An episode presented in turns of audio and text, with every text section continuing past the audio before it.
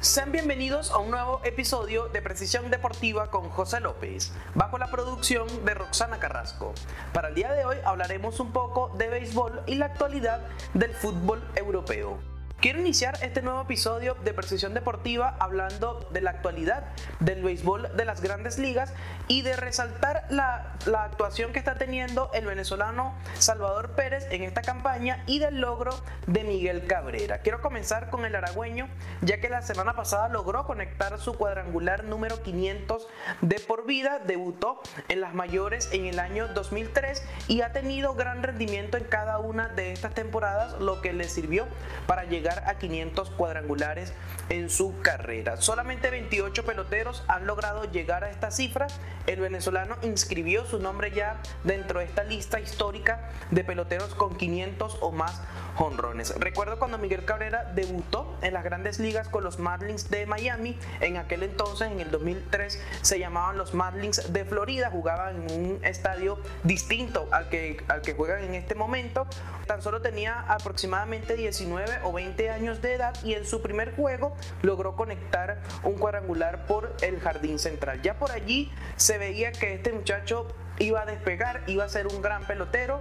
Lo que no, no, muchos no se esperaban era que iba a llegar tan lejos de lograr números históricos en cada una de estas temporadas hasta que fue triple coronado en el año 2012 con los Tigres de Detroit. En ese año 2003 también pudo ser campeón de la Serie Mundial. En aquel clásico de otoño los Marlins de Florida derrotaron a los Yankees de Nueva York cuatro juegos por dos en la Serie Mundial y también Miguel Cabrera puede darse el lujo de decir que él fue campeón del béisbol de las grandes ligas. Así que de esta manera el aragüeño poco a poco va inscribiendo su nombre dentro de la historia del béisbol. Son 500 cuadrangulares en este momento, sin embargo esta cifra va a seguir aumentando porque le quedan dos años más todavía de contrato y ya él declaró que después de que juegue estas dos temporadas dentro de su contrato se va a retirar del béisbol y luego que pasen cinco años sin lugar a dudas, en mi opinión, lo vamos a ver en el Salón de la Fama de Cooperstown.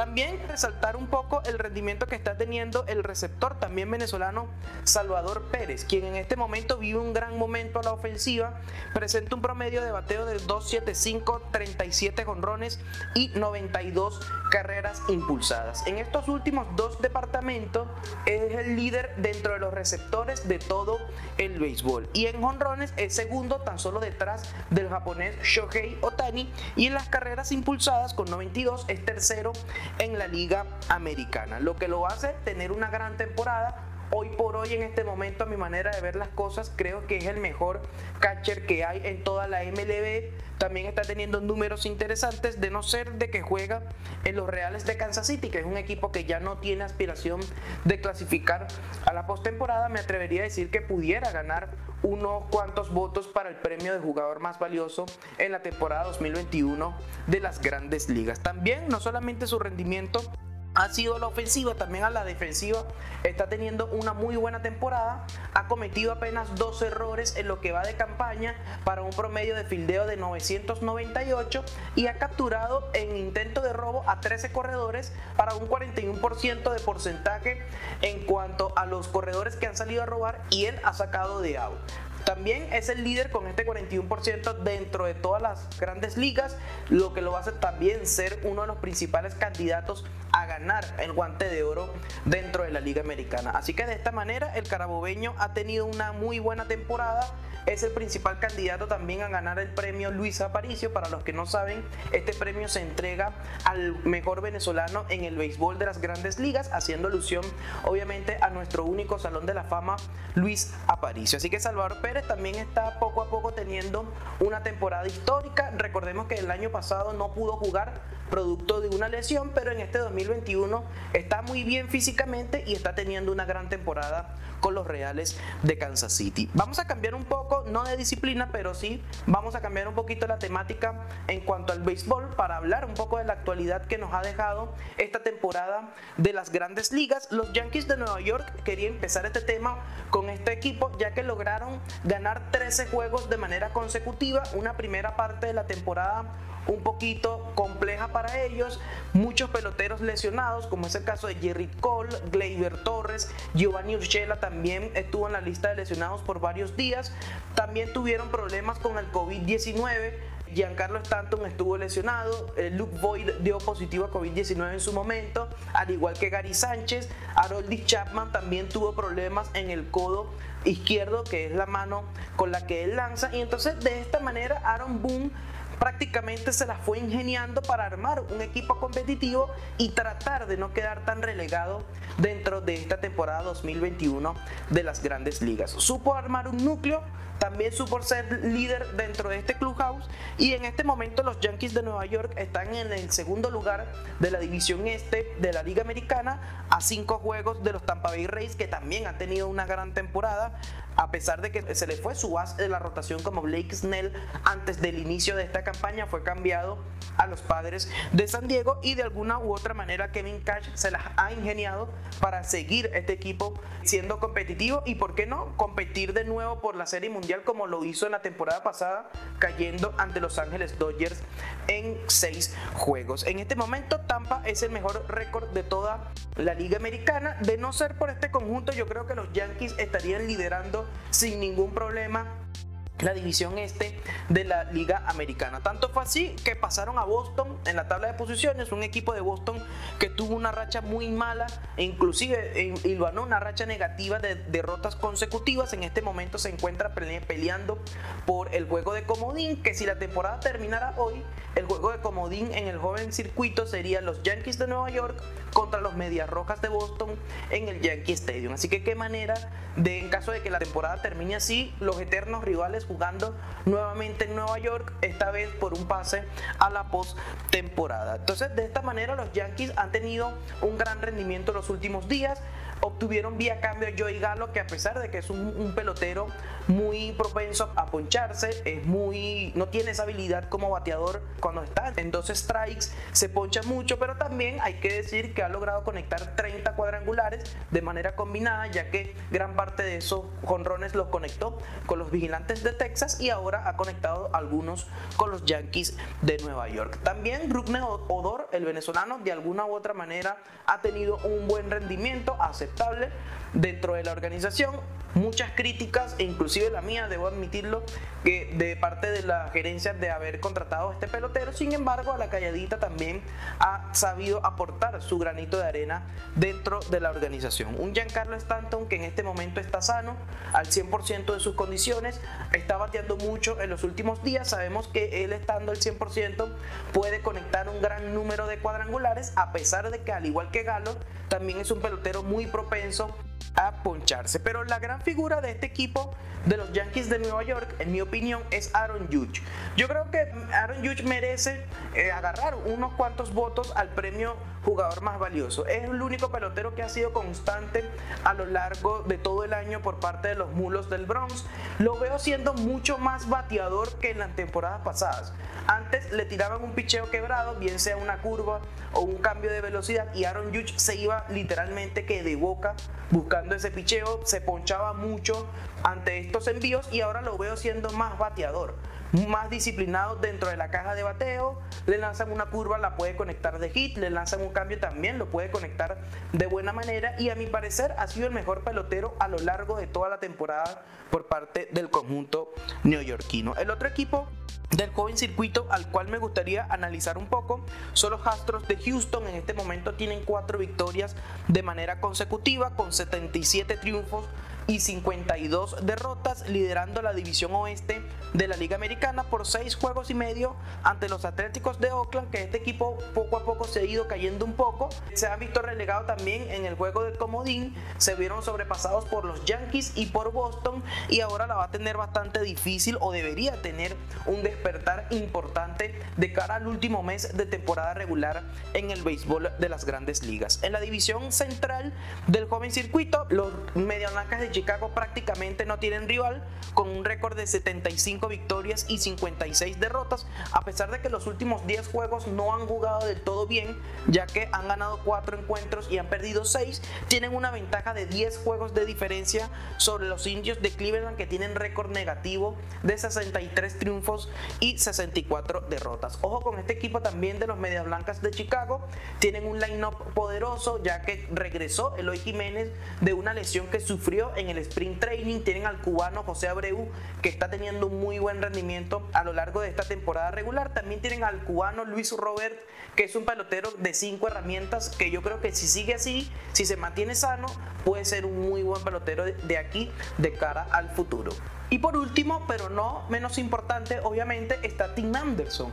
Fue el líder bate ya de la Liga Americana. Es un pelotero que inyecta un poco de liderazgo a ese clubhouse, un liderazgo que necesitan todas las organizaciones dentro del béisbol. Y me parece que Tim Anderson también puede ser una voz de mando dentro de este equipo de Chicago. También me gustaría acotar de que la gerencia de este equipo fue ambiciosa, ya que lograron obtener vía cambio a Craig Kimbrell para armar un 1-2 allí dentro del octavo inning y noveno episodio, entre él y Liam Hendricks. Me parece que es uno de los mejores 1-2 que tienen dentro del bullpen de todo el béisbol. Si, si estos dos están bien, el equipo puede sacar una ligera ventaja de una o dos carreras y pueden tener la seguridad de que estos dos lanzadores se pueden preservar la ventaja obtenida por parte de sus compañeros. Ya para hablar un poco del viejo circuito de la Liga Nacional, me gustaría acotar un poquito la remontada que tuvieron los Bravos de Atlanta en esta campaña, a pesar de que perdieron por el resto de la zafra a Ronald Acuña Jr. producto de una lesión que sufrió en una de sus rodillas en un juego en Miami, fue corriendo a buscar un batazo jugando como jardinero central, él saltó para agarrar la pelota y cuando cayó en el piso cayó de mala manera y terminó lesionándose los ligamentos de su rodilla. Esto ameritó una operación y perderse la temporada. Perdieron a su principal figura dentro del terreno de juego, pero poco a poco el equipo fue levantando su nivel y poco a poco fueron ganando juegos para que en este momento estén liderando la división este de la Liga Nacional. Dansby Swanson ha tenido una gran temporada, al igual que Ozzy Alvis. También perdieron a Marcelo Zuna luego de un episodio de violencia doméstica, fue apartado por el equipo, también tuvo problemas legales por ese tema de la violencia doméstica y de alguna u otra manera este equipo junto con Freddy Freeman, que también ha tenido un muy buen rendimiento de, en cuanto a la ofensiva se refiere, puede estar liderando la división este de la Liga Nacional. También quisiera destacar cómo se cayeron los Mets de Nueva York, ya que estaban liderando esta división a lo largo de toda la temporada. Sin embargo, se lesionó Francisco Lindor, quien firmó un contrato multimillonario con esta organización, pero en este primer año realmente ha decepcionado muchísimo en cuanto a su rendimiento se refiere por los Mets de Nueva York obtuvieron vía cambio a Javier Baez, el también boricua, que poco ha sido lo que ha aportado también a este equipo neoyorquino. Los Philadelphia Phillies también habían agarrado una racha positiva de 8 triunfos de manera consecutiva, pero el equipo en los últimos días se cayó, ya no son el líder de esta división y también hay que recalcar un poquito de que esta división ha sido muy negativa. Tan solamente dos equipos tienen récord positivo, del tercero hacia abajo, tanto los Mets como los Nacionales de Washington y los Miami Marlins tienen récord negativo y vaya que récords negativos porque juegan para 22 juegos por debajo de 500 en el caso de Miami y en el caso de Washington juegan para 18 juegos por debajo de 500. En cuanto a la división central del viejo circuito, los Milwaukee Brewers parecen no tener rival ya de aquí al final de la temporada, ya que han ganado 78 juegos por 52 perdidos una ventaja de 7 juegos y medio sobre los Cincinnati Reds y ya es poco lo que pueden hacer los Cardenales de San Luis y los Cachorros de Chicago y por ende también los Piratas de Pittsburgh que tienen uno de los peores récords en cuanto al béisbol se refiere. Y en la división oeste, ya para finalizar este tema del béisbol, los Gigantes de San Francisco siguen jugando muy buena pelota a pesar de que en cuanto a roster tienen bastante menos que Los Ángeles Dodgers y los Padres de San Diego tienen el mejor récord de todo el béisbol con 80 84 triunfos y 45 derrotas. Un equipo que tiene muy buen cuerpo de picheo y tiene bateadores oportunos, como es el caso de Brandon Crawford, Mike Jastrensky, Evan Longoria, que de alguna u otra manera ha revivido su carrera, por decirlo de alguna manera, dentro de la organización de la Bahía y obtuvieron, vía cambio, fue ambicioso la gerencia, fue ambiciosa para fortalecer su alineación para obtener a Chris Bryant vía cambio y ser parte importante de la mitad de ese lineup. El conjunto de los Dodgers también han jugado muy buena pelota últimamente, de los últimos 10 juegos han logrado salir por la puerta grande en 8 de ellos.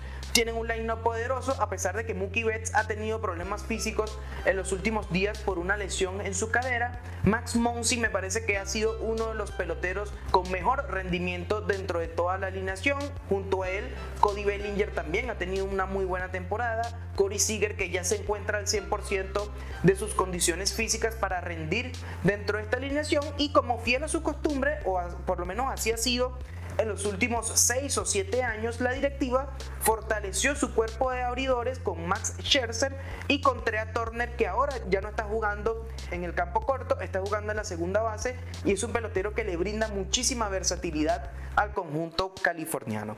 Quisiera mencionar un poquito también lo que es los padres de San Diego, realmente decepcionante la temporada para esta organización Tuvieron una temporada muerta muy positiva para ellos, ya que lograron obtener vía cambio a Blake Snell, a Yu Darvish y a Joy Musgrove para fortalecer su rotación de abridores. No han tenido un buen rendimiento, hay que decirlo, también han tenido problemas con las lesiones. Fernando Tatis Jr. ha tenido múltiples lesiones a lo largo de esta temporada. Un Manny Machado que firmó también un contrato multimillonario de 300 millones de dólares, si no me equivoco, y ha tenido un rendimiento muy por debajo de lo esperado con esta organización. Eric Hosmer ha sido muy poco también lo que ha podido aportar con el madero y Jake Cronenworth ha sido uno de los peloteros que ha tenido mejor rendimiento a lo largo de toda la campaña. Él no está para hacer eso, me parece que esta organización está más para ser liderada por los Tatis Junior, por los Machados. Sin embargo, Cronenworth ha tenido muy buen rendimiento a lo largo de toda la campaña. Actualmente tienen récord de 69 victorias y 62 derrotas, pero los últimos 10 juegos han jugado un muy mal béisbol, tan solo han logrado ganar dos juegos y han perdido ocho y tanto fue así que ya perdieron hasta la posibilidad de jugar el juego por el comodín, ya que los Cincinnati Reds, producto de la buena racha que han tenido en los últimos días, desplazaron en la tabla de posiciones allí dentro de lo que el comodín se refiere. Así que los padres de San Diego, determinar así esta temporada sería un fracaso rotundo tanto para la organización, que armaron un equipo competitivo para los peloteros, y una decepción muy grande para los fanáticos que tenían muchas expectativas con este equipo para esta campaña. Cambiamos de disciplina y nos vamos al fútbol para mencionar un poquito la actualidad de las ligas europeas, pero antes de entrar en esta materia, me gustaría hacer énfasis sobre la noticia de la semana y fue el fichaje de Cristiano Ronaldo para el Manchester United. A pesar de que el día lunes se había surgido el rumor por producto del, del, periodista italiano Fabrizio Romano, quien tiene muy buena fuente allí periodística en cuanto a los fichajes se refiere, surgió de que el Manchester City ya estaba negociando con la Juventus para el fichaje de Cristiano Ronaldo. Sin embargo, todo dio un giro de 180 grados realmente radical porque el Manchester United entró a la puja y terminó quedándose con el futbolista portugués a cambio de 25 a 30 millones de euros. Así que de esta manera termina el ciclo de CR7 en el fútbol italiano jugando en la Juventus para ser exacto y regresa a lo que fue una vez su casa, ya que antes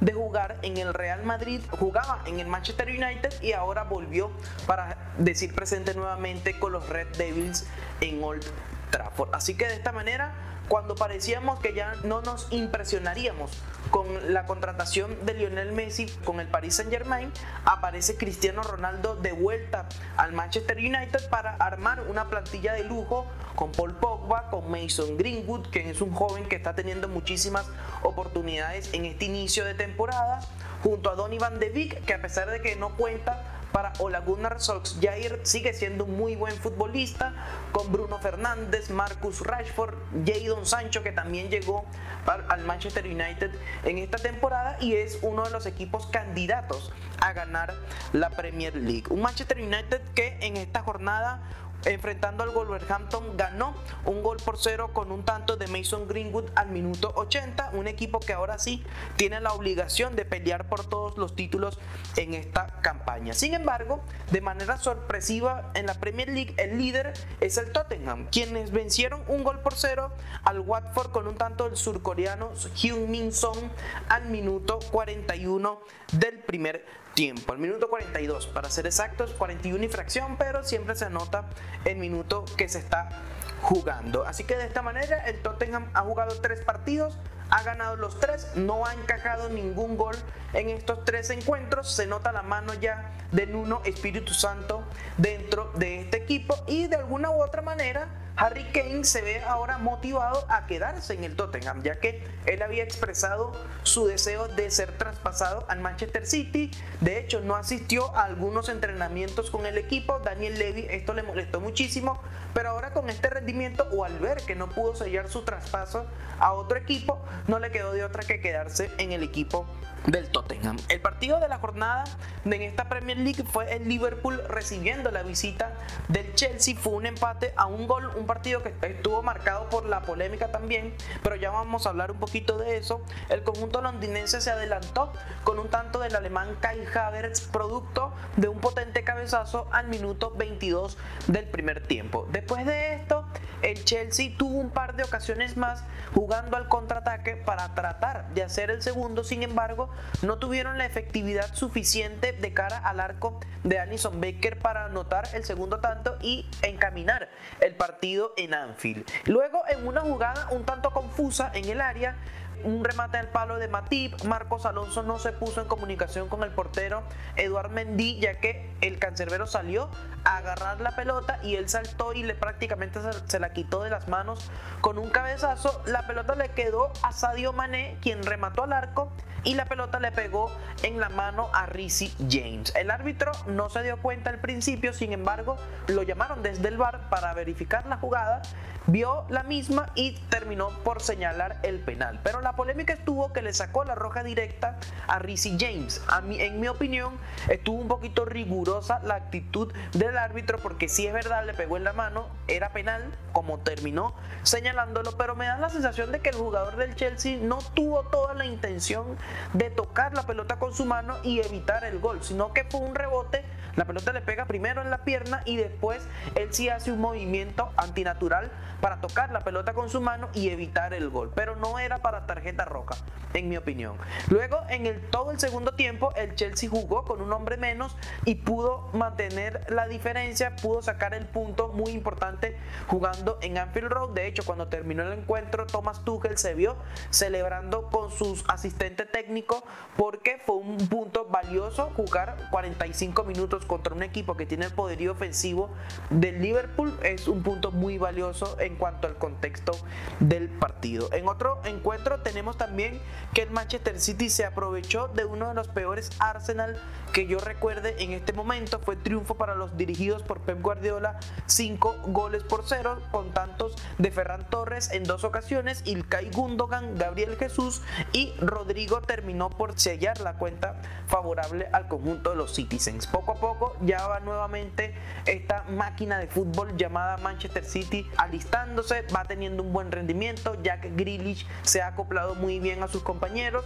Gabriel Jesús ya no es ese delantero centro que, que fue cuando jugó en Palmeiras, ahora es un jugador que juega más tirado hacia el costado derecho, muy rápido, te brinda desequilibrio y versatilidad en el frente de ataque por parte del conjunto de los Citizens. Un Ferran Torres que también poco a poco ha ido acoplándose y ha ido adaptándose al sistema táctico ofensivo que te propone Pep Guardiola dentro del conjunto de los Citizens. Tanto es así que Kevin De Bruyne fue banca nuevamente en este partido, no vio acción desde el inicio, sí lo hizo en el segundo tiempo y de alguna u otra manera se aprovecharon de un Arsenal muy débil que selló su peor inicio en la Premier League en 66 años. Han jugado los tres encuentros, han perdido los tres, han logrado encajar nueve goles en estos tres partidos y no han anotado ni siquiera un tanto. Ya hay diversos rumores en Inglaterra en cuanto a la prensa se refiere de que Mikel Arteta no va a terminar la temporada. Un par de resultados más negativos, la directiva del Arsenal terminaría optando por despedirlo y traer a Antonio Conte. Suena mucho el italiano para ocupar el banquillo Gunner de aquí al final de la temporada. Sin embargo, en mi opinión, pienso que no sé, no, no me queda del todo claro ¿Qué tanto interés pueda tener Antonio Conte de asumir este reto muy significativo de llegar al banquillo del Arsenal? Es un equipo que no está confeccionado a su manera de dirigir. Los jugadores que están allí no son del estilo de Antonio Conte. A Conte le gustan los jugadores aguerridos, que corran, que metan los 90 minutos, que tengan voz de mando dentro de la cancha y eso es todo lo que no tiene el Arsenal en este momento. Así que me genera muchas dudas en cuanto a que Antonio Conte vaya a asumir la dirección técnica del Arsenal. Cambiamos de liga y nos vamos al fútbol español, ya que hay un tema que me tiene algo preocupado con el fútbol ibérico es que se han anotado muy pocos goles. No es un fútbol que te pueda garantizar unos 3 o 4 goles por encuentro, sino que un gol o quizás un empate a 1, un empate a 0. Se han anotado muy pocos goles en el inicio de esta campaña. El Real Madrid tuvo una de las paradas más difíciles de todo el fútbol español, ya que le tocó visitar el estadio Benito Villamarín del Betis. Fue triunfo del conjunto merengue, un gol por cero con un tanto de Dani Carvajal al minuto 61 del segundo tiempo. Carlo Ancelotti optó por darle la titularidad a Vinicius Junior en este partido, un Vinicius que venía anotando los primeros dos encuentros, tanto contra el Alavés como contra el Levante. De hecho, si no hubiese sido por él, el Madrid perdía ese partido ante el Levante. Recibió la titularidad en este partido, si bien es cierto, fue un poco dubitativo en cuanto a su rendimiento en la cancha, también estuvo muy participativo las veces que pudo interactuar junto con Benzema con el balón y me parece que poco a poco va creciendo la carrera de Vinicius Junior. Karim Benzema muy participativo nuevamente en el frente de ataque del conjunto blanco. De hecho, una gran visión de juego para darle la asistencia a Dani Carvajal, quien hizo esa trepada de defensa-ataque para meterse en el área y recibir esa volea allí para anotar el único tanto del partido. El galés Gareth Bale no tuvo un buen encuentro, no jugó bien, sin embargo los primeros dos partidos lo hizo de gran manera y me parece que va a seguir siendo titular en este partido. Casemiro muy bien allí como jugando como único pivote. Hay un futbolista que me ha llamado mucho la atención de que se ha recuperado mucho físicamente, ha perdido peso, se le ve corriendo dentro de la cancha, muy participativo, tiene un compromiso defensivo con el Real Madrid y hablo de Isco me parece que a pesar de que todavía le cuesta un poquito generar fútbol con sus pies. Cuando tiene el balón me da la sensación de que lo retiene mucho tiempo, pero poco a poco va a ir ganando en confianza, va a ir ganando nuevamente en esa mejoría física que ya les comentaba y quizás le dé para ser titular a lo largo de la temporada con el Real Madrid. El uruguayo Federico Valverde también ha sabido aprovechar sus minutos como titular con el Real Madrid y quisiera mencionar también a David Alaba, quien prácticamente pareciera que llevara toda la vida jugando con el Real Madrid, se ha adaptado muy bien al sistema defensivo de Carlo Ancelotti y ha sido uno de los mejores jugadores en este inicio de temporada por parte del Real Madrid. En el otro encuentro o el otro de los equipos favoritos para ganar la liga en esta temporada, el Fútbol Club Barcelona derrotó dos goles por uno al Getafe. Un Barça que tuvo dos caras en este encuentro. En el primer tiempo, un Barça muy positivo, tocando el balón, muy asociativo en cuanto a su juego. Busquets está en un buen momento de forma. Memphis Depay, al igual que David Alaba, no ha necesitado ese proceso de adaptación que necesitan todos los futbolistas cuando llegan a un club nuevo. Marcó nuevamente en este encuentro al minuto 30 del primer tiempo y Sergi Roberto marcó el primer tanto por parte del conjunto blaugrana al minuto 2. El partido lo había empatado Sandro Ramírez, el ex Fútbol Club Barcelona, aplicando la ley del ex al minuto 18 del primer tiempo. Les comentaba que en el primer tiempo el Barça jugó muy bien, jugó una velocidad a un ritmo bastante alto, con el balón, como siempre es costumbre en el conjunto azulgrana, moviendo el balón de un lado al otro, buscando cuando el equipo rival dé un hueco para allí, atacar allí ese espacio y tratar de hacer daño en ofensiva. Sin embargo, en el segundo tiempo fue un Barça muy lento, regaló el balón, el Getafe se apoderó de la esférica en gran parte de la segunda mitad del partido, tuvo varias ocasiones claras de gol para empatar el encuentro, sin embargo no contaron con la puntería suficiente para lograr anotar y también Marc André Ter Stegen tuvo un par de intervenciones necesarias para salvar a su equipo. Así que el Barça suma de tres puntos, jugó muy buen primer tiempo, el segundo tiempo dejó mucho que desear, pero poco a poco el equipo va ganando ritmo allí futbolístico en esta temporada. Ya para finalizar quisiera hablar un poquito de lo que es la Serie A el Empoli derrotó un gol por cero a la Juventus en calidad de visitante. No ha iniciado de buena manera el conjunto de la Vecchia Señora en esta temporada. En el primer partido en calidad de visitante ante el Udinese estaban ganando dos goles por cero. Le empataron este encuentro y ahora como local ceden ante un conjunto modesto como lo es el Empoli. Con un solitario tanto de Leonardo Mancuso al minuto 21 del primer tiempo. Esto me da la sensación de que parte de la directiva o gran parte también de los ex directivos quisieron culpar a Cristiano Ronaldo del mal momento que vivió la Juventus en la temporada pasada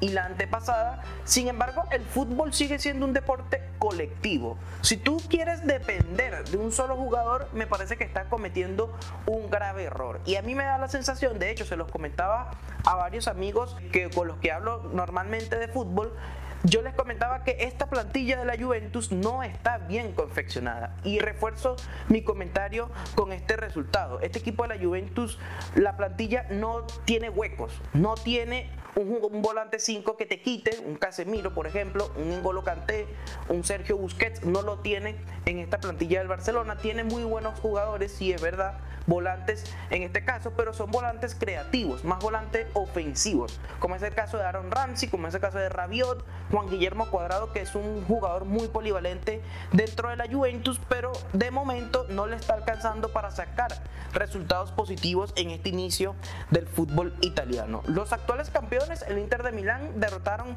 tres goles por uno al conjunto del Gelas Verona con tantos argentinos. Marcó Lautaro Martínez y Joaquín El Tucu Correa marcó un en su debut con la camiseta Azzurra en el fútbol italiano, ya que esta semana también selló su traspaso desde la Lazio al Inter por 30 millones de euros. Fue un pedido expreso que hizo Simón Inzaghi a la directiva del conjunto Nero-Azzurro para esta temporada y el otro equipo que también está jugando de gran manera en este inicio de temporada es la Lazio. Derrotaron 6 goles por 1 al conjunto del Spezia con un triplete de Giro Inmóvil que sigue marcando goles, sigue siendo muy productivo por parte del conjunto lazial y también quizás la Lazio esté peleando en la punta del campeonato a lo largo de la temporada. Para finalizar, todavía no se ha producido el debut de Lionel Messi con la camiseta del Paris Saint Germain en el encuentro ante el Reims va a ser suplente.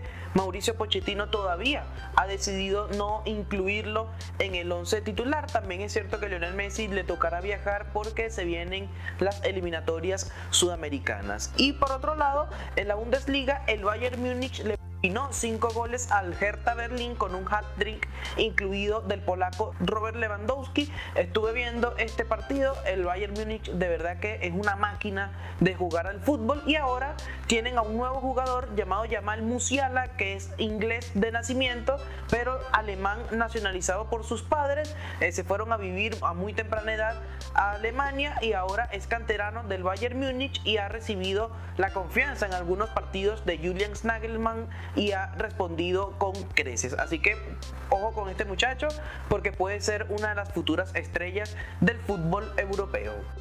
Y bien amigos, esto ha sido todo de este nuevo episodio de Precisión Deportiva con José López bajo la producción de Roxana Carrasco. Síganos en nuestras redes sociales como Precisión DBA, tanto en Twitter como en Instagram y Facebook y suscribirte acá a nuestro canal de YouTube como Precisión DBA.